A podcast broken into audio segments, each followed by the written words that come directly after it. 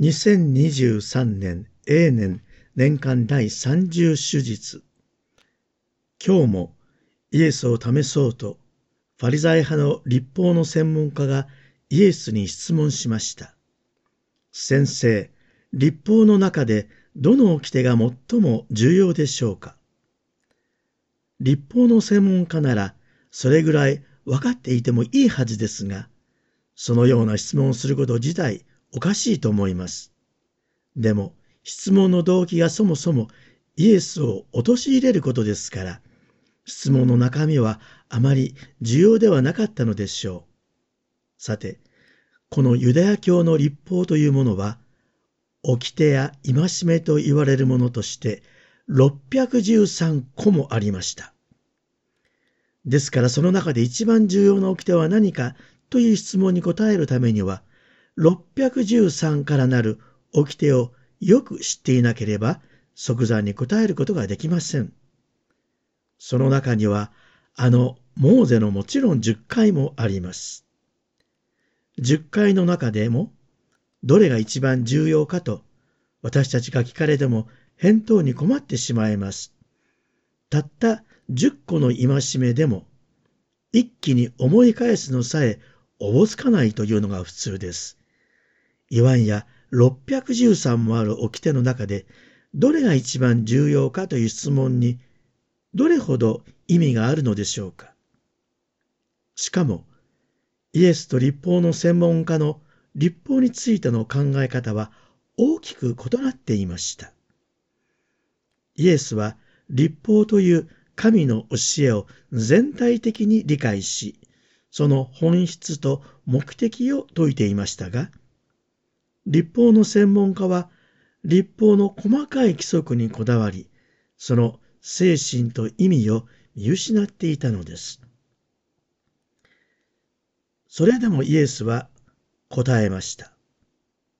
心を尽くし、精神を尽くし、思いを尽くして、あなたの神である主を愛しなさい。これが最も重要な第一の掟である。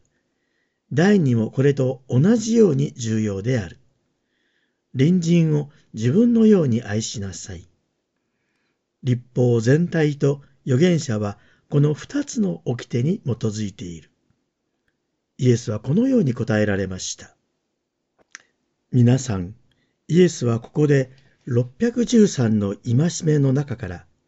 最も重要な掟を二つ、すなわち神を愛することと隣人を愛することを選び、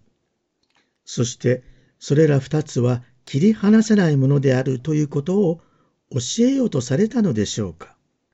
もしそうならば、イエスも立法の専門家の一人ということになってしまいます。そうではなく、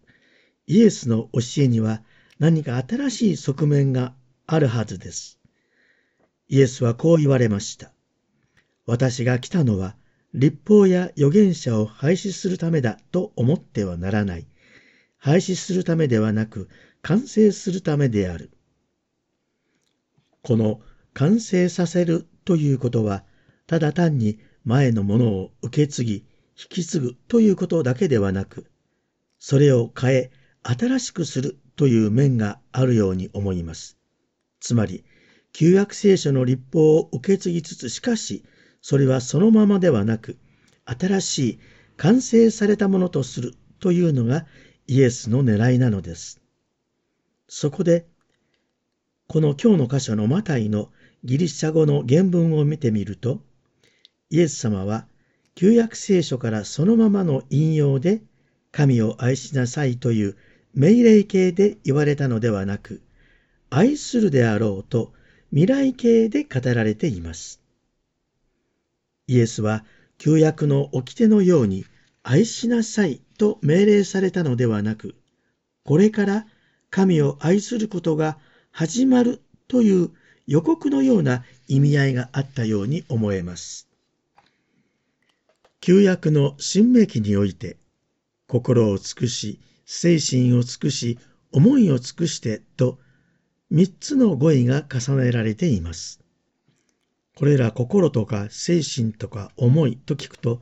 人間の心情的な熱心さを求めているように聞こえますが、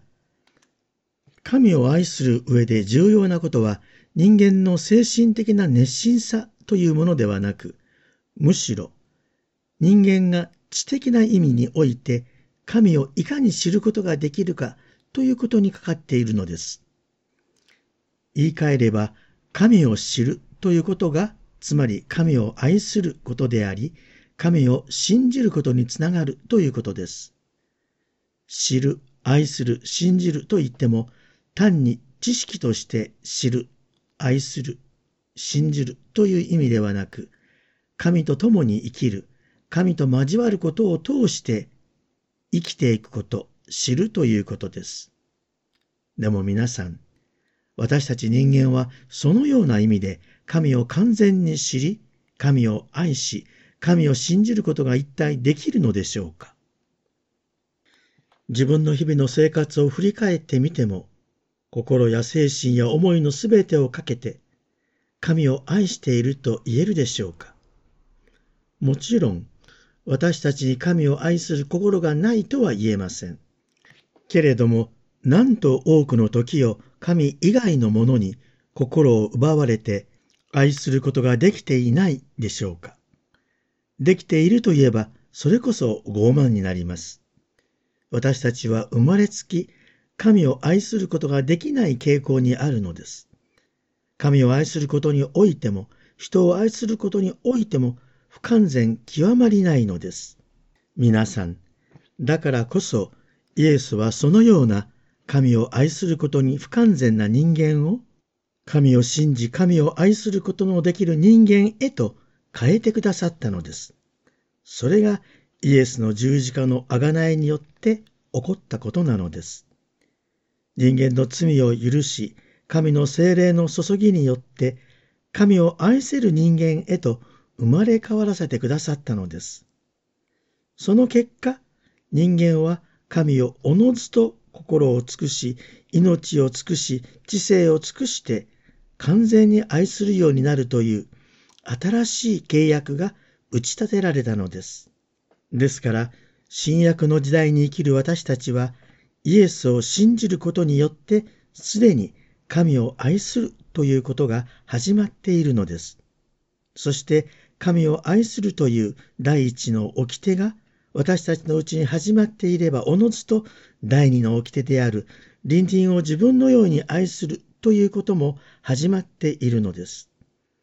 神を愛することができる恵みを生きているなら、神に愛されているという神の愛に応えるためにも、隣人を自分のように大切にする、信じることができるのです。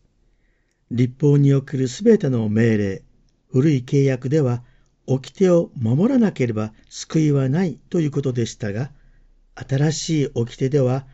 愛の掟はしなさいという命令ではなく、できるようになりますよという宣言なのです。愛は命令ではなく、愛することができますよという愛の宣言なのです。皆さん、私たちはイエスのおかげで神の恵みによって、精霊の働きによって、神と人とを愛することができるのです。ですから、できるのでやってみてください、頑張ってくださいというイエスからの勧め、熱い期待を受け止めれば、この私にも心を尽くし、精神を尽くして、神と人を愛することができるような気がしませんか？